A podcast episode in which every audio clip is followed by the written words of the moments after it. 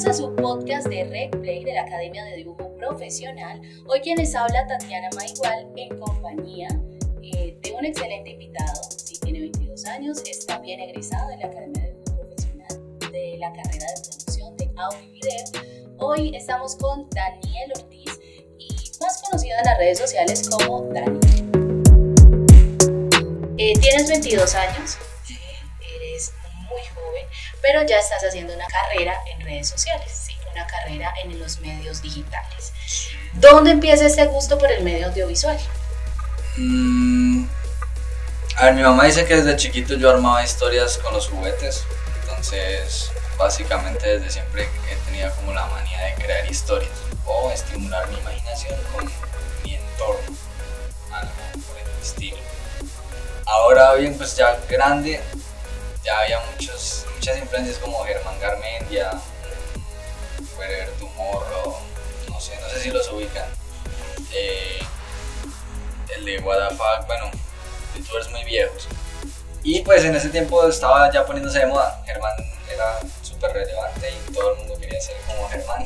Todo el mundo en algún momento quiso ser youtuber porque todos tuvimos a alguien de referente. O al menos las personas de mi edad sí. Eh, entonces sí, me di cuenta que existía el mundo de YouTube y yo justo había comprado un computador para jugar juegos y pues se me dio la oportunidad de aprender a editar y de empezar el camino. Todo esto empíricamente. O sea, te empezó a gustar y tú comenzaste a hacer. Sí, obvio, yo aprendí a editar en un programa que se llamaba Camtasia. De hecho, hasta cuando llegué a la academia todavía usaba Camtasia. No había pasado a otros programas. Pero sí, así con mi portátil y, haciendo videos con el celular. Hoy en día pues volvimos a lo mismo, ya se graba a través del celular. Pero en ese tiempo era un celular de gama media, normalito, un computador normal. Igual tampoco es que estaba súper como los celulares ahora. No, pues sí, existía el iPhone, iPhone 5 algo, pero, pero no, o sea, no, no había el presupuesto. Y para trípode no, no existía trípode, pues teníamos que poner unos libros, unos juegos, ¿no? unas cajas de juegos de. Y un Lego. ¿Y cuando decidiste entonces, eh, voy a estudiar, tengo que empezar a prepararme, necesito alguien que de verdad me enseñe sobre esto? Porque aunque es empírico, pues siempre uno necesita como las bases, así. Ajá, eh, a finales de año, bueno, yo nunca fui bueno en el colegio hubo un tiempo que sí me puse buen estudiante y me di cuenta que pues, no había que ser inteligente para ser buen estudiante. Entonces quedaba en los primeros puestos y todo eso, pero luego descubrí la música y me, gustaba tocar instrumentos y eso y bueno, me despisté. Siempre fui un estudiante muy promedio. En el último colegio que estuve, que todos eran como promedio 5 y yo era como promedio 4 y era de los últimos del, del salón.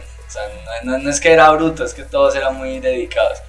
Y yo era youtuber ya y conocí mucha gente del medio, entre ellos John, que también es, estudiante de acá, en el Instituto Masivo.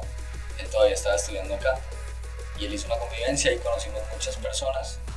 Y, ya no me gustaba el colegio, o sea, el colegio cero, me estaba yendo re mal, ya había presentado el IFES, ya como que no me importaba el colegio y estaba en el medio, o sea, en el medio de hacer videos, en la vuelta pues no había plata de por medio, pero entonces ya entró como el, momento de qué voy a estudiar, en qué me voy a, basar mi vida, algo que me guste, algo.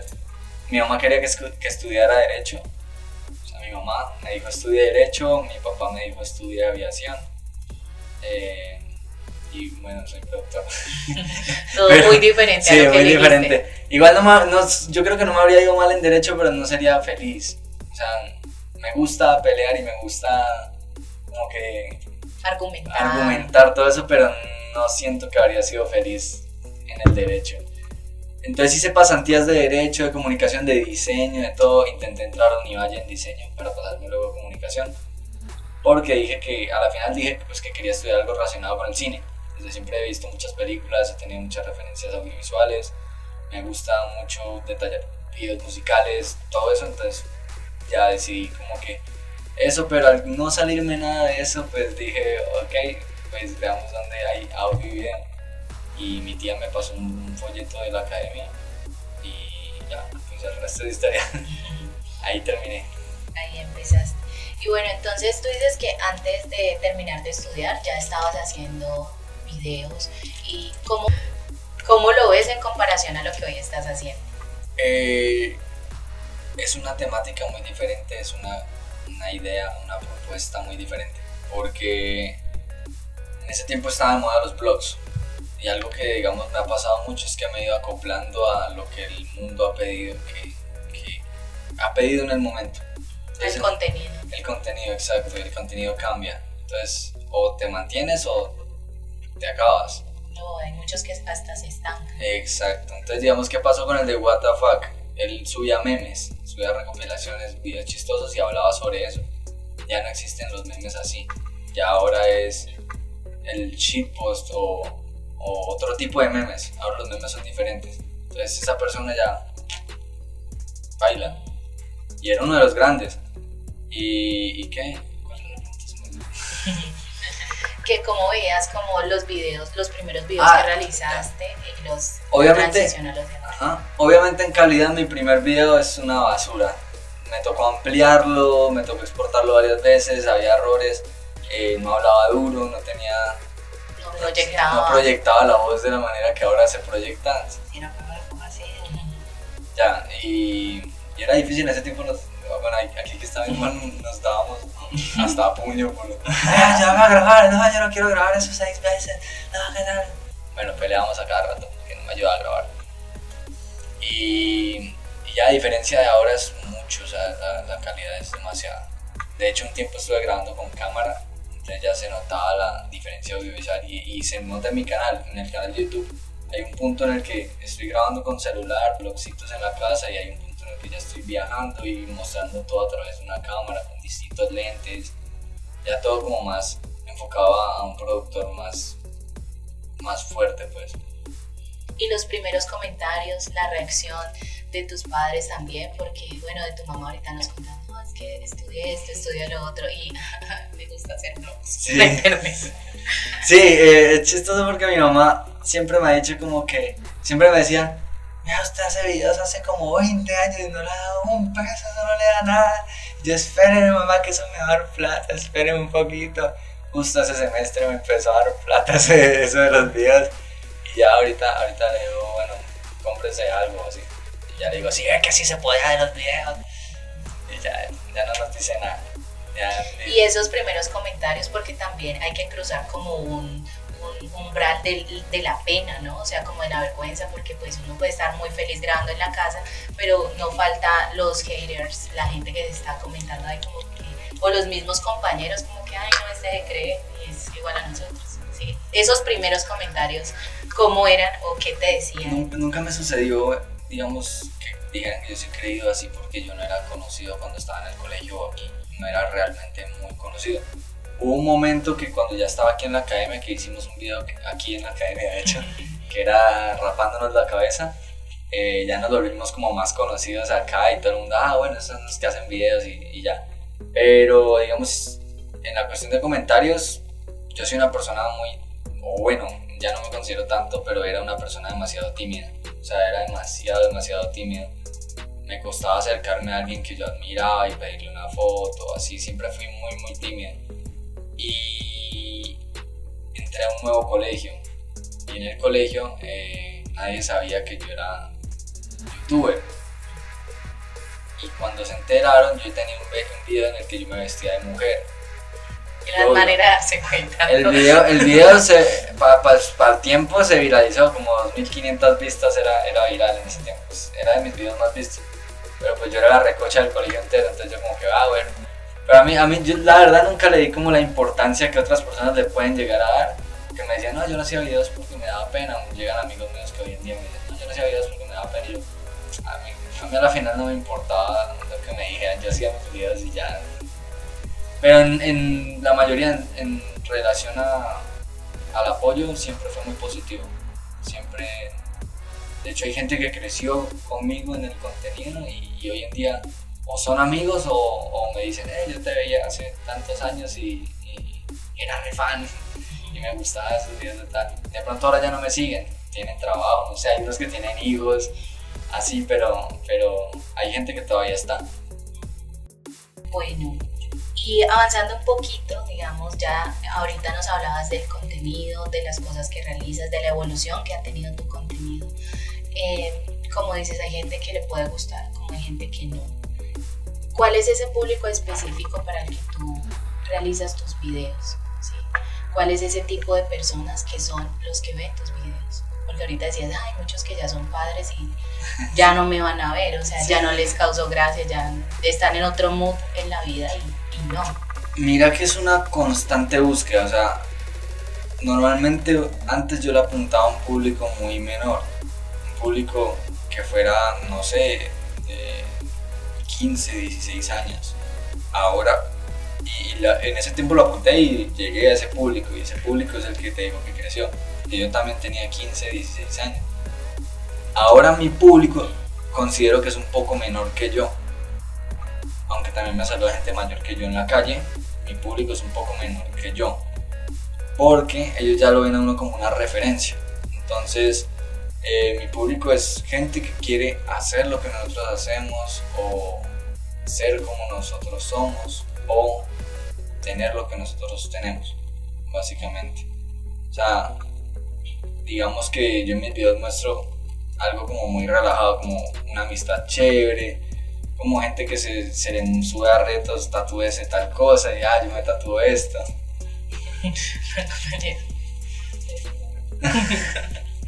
Sí. Gente como que tatúate tal cosa, eh, no sé, ábrete un piercing en el ombligo y es un hombre, o, o, métete a, ese, a esa fuente y está vestido de ropa, o cosas así. Es algo que solo lo haces si tenés personas que te apoyen en, en, eso, ¿sí me entiendes? Ayer me vestí de mujer, me puse un vestido y tacones y mis amigos se pusieron peluca y maquillaje y fuimos por todo un centro comercial así. Eso no lo hace mucha gente, pero hay gente que diría, estaría como divertido esa recocha, ¿sí No quizá exactamente eso, pero sí esa recocha.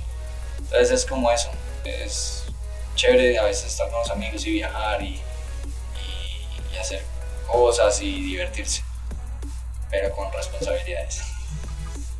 Que esa es la otra cara de pronto de lo que más.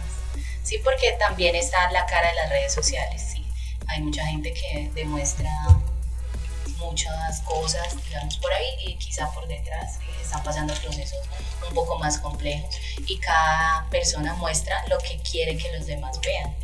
Sí, obvio, hoy en día, digamos, a día de hoy, exactamente hoy, eh, sucede algo detrás de pantalla que quizá la gente mucho después se dé cuenta, pero que en este momento la gente está muy sana de lo que está pasando. Y yo no voy a hablar al respecto, pero pues pero pues eh, algún día se va a destapar la olla y ya. Pero no es algo del todo malo, simplemente es que ya no va a ser como antes. Y ya es una nueva etapa, o sea, es como un nuevo yo y el contenido está un poco diferente y va a ser un poco diferente y, y siempre es eso, como reinventarse.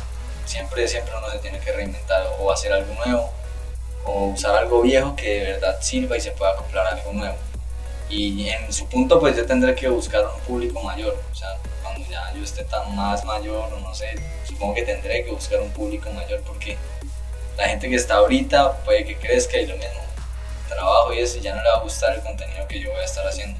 Entonces, eso lo hizo el Mindo, el Mindo ahorita ya no hace videos para pelados, sino que hace videos para adultos, para gente de, de 20 para arriba, de 30 para arriba mi mamá dice, ay, ¿viste el nuevo video del Mindo? Y yo, mamá, qué putas. ¿Por qué? Porque mi mamá está viendo al Mindo. O sea, si yo lo veía. Pero es eso. Eh, todo evoluciona. Y así mismo, pues vas evolucionando con tu contenido, Ahorita nos hablabas de algunos referentes con los que iniciaste, digamos, eh, a lo largo del camino has podido grabar con algunos de esos referentes, eh, tanto en Instagram o no sé, en YouTube, ¿Cómo ha sido esos procesos? Sí, yo admiraba mucho a Desocupe Masivo y él me descubrió cuando yo tenía como 300 seguidores. Entonces fue, fue chistoso porque yo le decía a mi hermano, marica, me comentó Desocupe Masivo y Desocupe Masivo, el canal oficial me dijo, ah, este video está muy bueno, me acuerdo cuando estaba en el colegio. Ah, no puede ser, ¿cómo le llegó ese video? O sea, un video de 600 vistas, ¿cómo le llegó a eso? ¿Cómo que tenía 20 mil, 30 mil, 50 mil? Eh, en su tiempo yo admiraba mucho a Cristian Ramírez, a John, de aquí a Cali, pues, que yo veía, como que en algún momento podría hacer algo con ellos. Eh, admiraba mucho a, a DVD, no sé si David Echeverry, que es pionero de YouTube. Eh, admiraba mucho a. ¿Cómo se llamaba otro, otros que conocimos? Ah, Orqueando, que era amigo de, de David Echeverry, grababa con Marco Lazo. Eh, de hecho, mucha gente que, que, yo admiraba ya, ya la conocí, ya traté con ellos y ya todo bien. A David lo conocí, eh, a Workeando lo conocí, me volví ahí medio, medio pana de él, o bueno, me, me, tenía en cuenta, por así decirlo, me miraba y me decía, ah, ya él es, me reconocía. Eh, con John, el fin de semana pasado pues salimos a tomar café y a hablar de la vida, entonces todo bien y con Cristian no lo veo hace mucho tiempo, pero, pero si no estoy mal, Cristian estudió aquí, no sé. Eh, sí, Cristian estudió aquí audio y. Ah, bueno, con Cristian no me veo hace muchos años, pero la última vez me comentó algo en Facebook, como, eh, nos tenemos que ver, Yo, eh, epa, pero pues a veces se le olvida, no tiene tiempo. Pero lo vas a creer.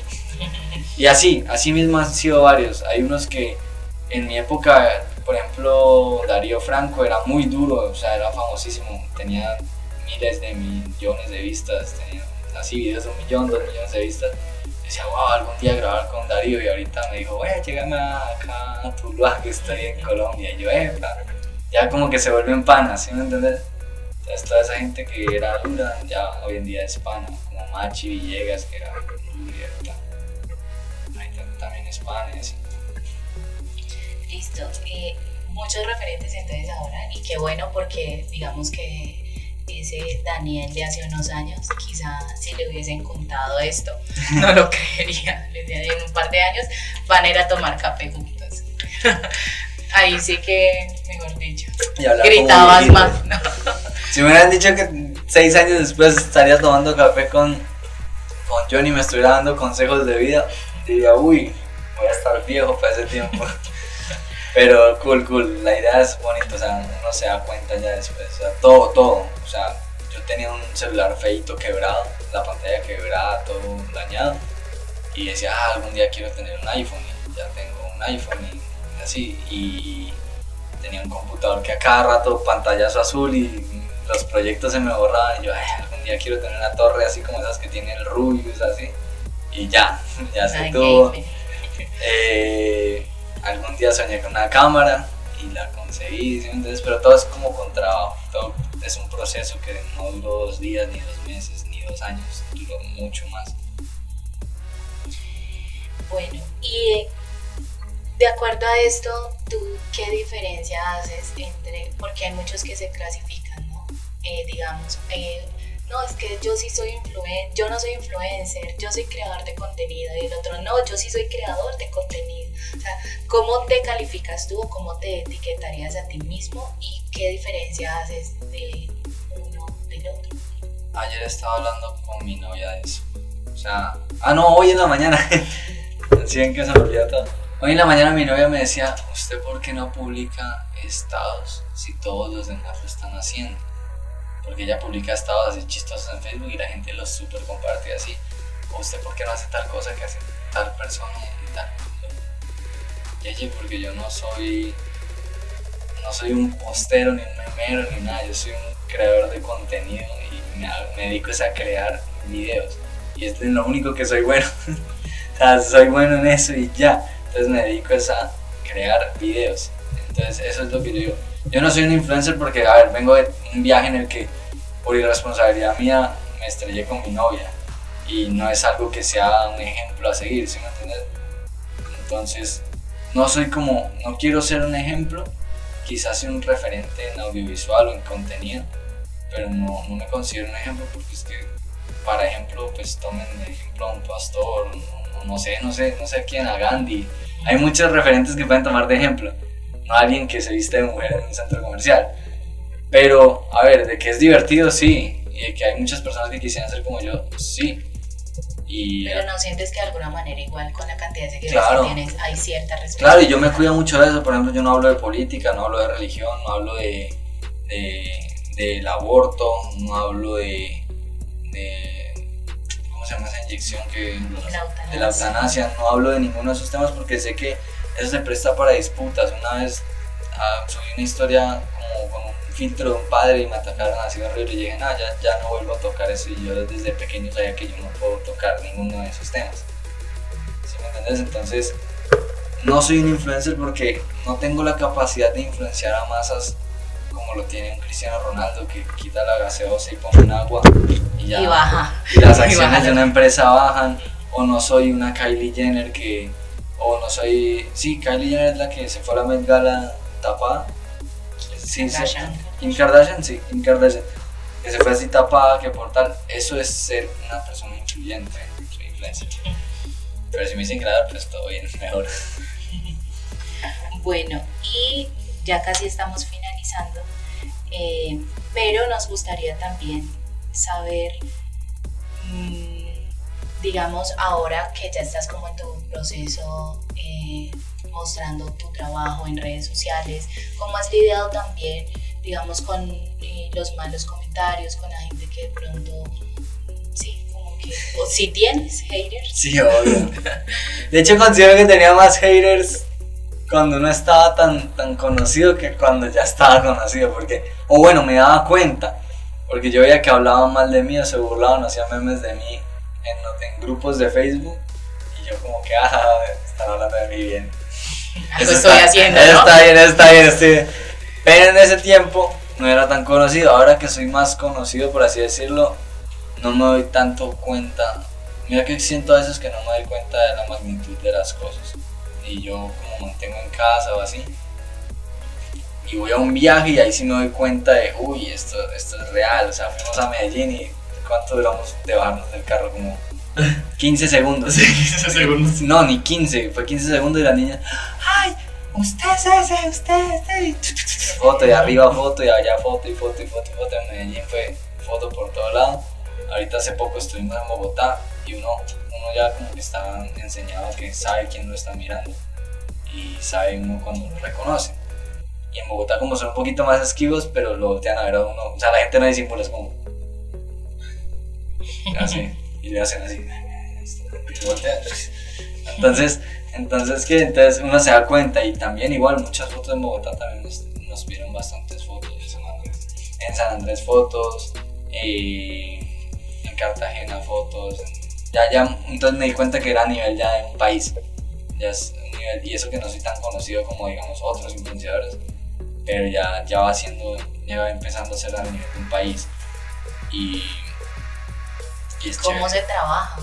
Porque habrá muchos que te están escuchando y dicen, ay, yo quiero, es mi sueño, eh, estoy escuchando que empezó con un celular por ahí malo, yo también quiero. Y, pero cómo llegar a, a poder ser estable y poder vivir de esto. Porque es que si bien muchos tienen las ganas, no saben como todo el proceso que hay detrás. Ya tú dices, estudié, sí, pero ¿cómo, ¿cuál fue eso? Ya fue se- en este último semestre ya nos tuvimos que poner más en serio. Antes lo hacíamos por hobby y de hecho la mayoría, por no decir el 95% de personas que comenzaron conmigo, que eran de la, de la misma edición, camada, como le quieran decir, de influenciadores, ya no están. Solo queda Davey y Creepy y yo. Y Asmed. Asmed y ya, no queda nadie más. Somos cuatro personas de 200 que había. Entonces quedamos solo cuatro creando todavía contenido. Y creo que Asmed ya no crea contenido, sino que hace música. Entonces tres. De toda esa camada quedamos tres. Y persistencia. Es mera persistencia. Porque. Porque por más de que uno le meta edición y cámara y todo, y no se le da a uno, uno a veces se desmotiva. Y hubo muchas veces que me desmotivé y, y que no estuve como, ah, pues ya va a haber el momento en el que, ah, tengo que, tengo que ser realista. Y mi mamá me decía, sí, ya estás como en edad de un trabajo. Y trabajé, de hecho, como fotógrafo y como filmmaker en, en una empresa. Y ya yo como me estaba empezando a hacer la idea de, bueno, esta va a ser mi vida o mi vida es, es pisar poner los pies en la tierra y, y, por lo menos intentar así. Pero yo veía que mis amigos ya estaban ganando de eso y viviendo y viajando. yo decía, pero entonces si ellos pudieron, yo por qué no puedo, si yo tengo quizá el mismo o más talento que ellos. Y no por no lo digo a mal, sino que lo digo porque yo siempre tenía mis ideas muy claras y lo volvía a un video y todos me decían, wow, eso fue mucho video, excelente, todos los del medio. Entonces dije en algún momento, vale, pues ¿por qué no lo intento? Y llegó el paro y en el paro pues mi empresa cerró por un tiempo, la empresa donde yo trabajaba pues nos despidió básicamente. Y yo me puse a hacer dos semanas contenido al full. Y ahí fue cuando ya, ya como que la madurez, o sea, quizás si me hubiera tocado mucho antes el estallido, como ya me había tocado, no tenía la madurez para continuarlo, pero ahora ya uno lo ve de una forma más profesional y me dice, bueno, tenemos que sacar tantos videos al mes para poder comer, para poder ganar algo y bueno, digamos este mes no nos fue tan bien, no nos está yendo tan bien, pero el mes pasado estuvo muy bien y, y así el mes pasado será mucho mejor porque a veces hay altos y bajos, siempre pasa, o sea, eso es totalmente normal. Listo, entonces dentro de esas características que debe tener, digamos, un creador de contenido que para ti eh, son muy valiosas, ya nos nombraste una de ellas, pero ¿cuáles más? Nos hablaste de la persistencia, de ser persistentes, pero también qué otras cosas deben ser para poder eh, lograr, digamos, al nivel que, por ejemplo, tú hoy en día estás disfrutando.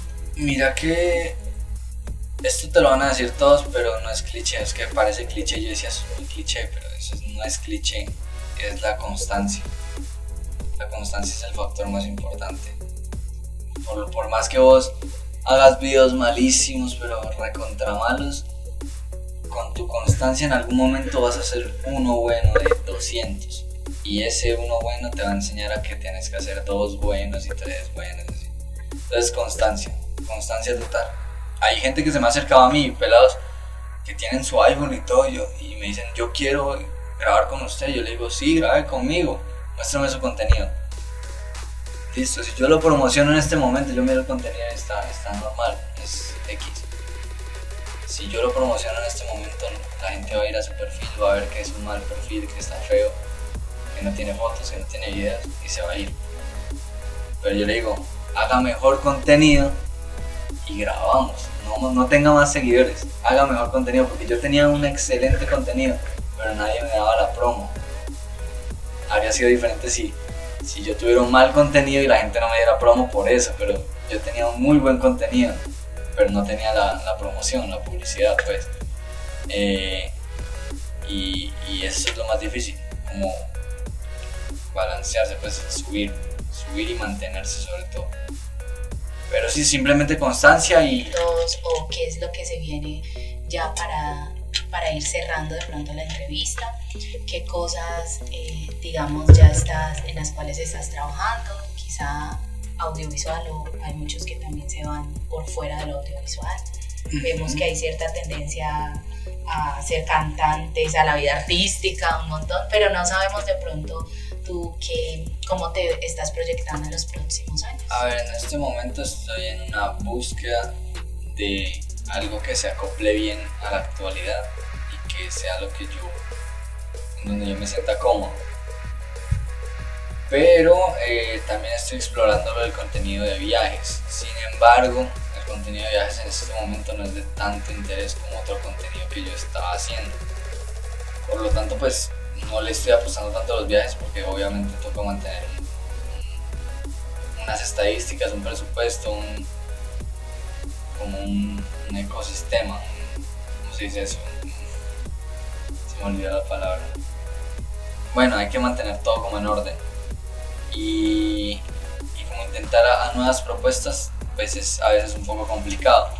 Pero ahorita está muy, muy, muy conocido lo del stream, por ejemplo, los streamers eh, Twitch, eh, TikTok, también está super full. A TikTok le estoy apostando demasiado. Eh, a Twitch pues se le va a empezar a apostar bastante. y ya, o sea, más que todo se viene un nuevo contenido como más, más elaborado, como nuevas ideas, algo más fresco, algo más más innovador, algo que la gente no está tan acostumbrada a ver acá, sino que la gente aquí está acostumbrada a, no sé, a, las divas, a las divas y a, y a Cosio. Básicamente. la idea es cambiar eso, porque ya todos tienen su tiempo, ya casi es el tiempo de uno. Listo. Bueno, y ya, ahora sí, esta es la última pregunta, que me parece la última, la última. y es, eh, consejo que le quieras dar como a todas las personas que te están escuchando y están súper interesados en todo lo que tiene que ver con este medio, qué hacer, cómo empezar, ¿qué les dirías tú eh, que tienen ya sus sueños, digamos, colocados en este mundo? Mm, pues todo es una apuesta, ¿no? Todo es una apuesta. Eh, yo la aposté a lo que me gustaba, a lo que me hacía feliz y hoy en día estoy, por lo visto, viviendo de lo que me gusta desde niño. Entonces, al que le gusta le sabe, si les gusta la carrera, parce, sean el mejor de su carrera. Yo acá, acá me, mataba el lomo para ser el mejor y dejar al que sea. Yo acá me dejaba el lomo y, y un poquito más por intentar ser el mejor de la carrera y el más competitivo. Y digamos, eran grupos de 15 contra Andrés y yo, que éramos los que siempre estábamos en grupo. 15 contra 2 y los del grupo de 2 éramos la competencia más grande de los de 15, por así decirlo. Entonces, los creativos somos una cosa de locos. las carreras de diseño y de todo el ámbito creativo es difícil, el mercado es difícil, pero a ver, venimos de una pandemia en donde todos los creativos tenían la oportunidad de trabajar. Entonces, es, es algo bueno, pues yo he estudiado leyes, no podría trabajar eh, en otro país, pero uno como creativo puede trabajar en cualquier país, desde cualquier sitio y como quiera. Y eso es lo chévere, puedes ser vos mismo y, hacer lo que te gusta. Eso es como el fin, si suena re cliché. Suena muy cliché, pero es la apuesta. Apuéstenle y, si no, pues todavía hay una vida para volver a iniciar. Claro que sí, le damos muchísimas gracias a Dani por acompañarnos en este episodio de podcast de la Academia de Dibujo Profesional. Les recordamos que nos pueden seguir en las redes sociales como arroba recplayfadp y que vamos a estarles trayendo nuevos podcasts para todos ustedes. Muchísimas gracias Dani, muchísimas Listo, gracias de una. a todos. Eh, un saludo para Juan Carlos. Ese sí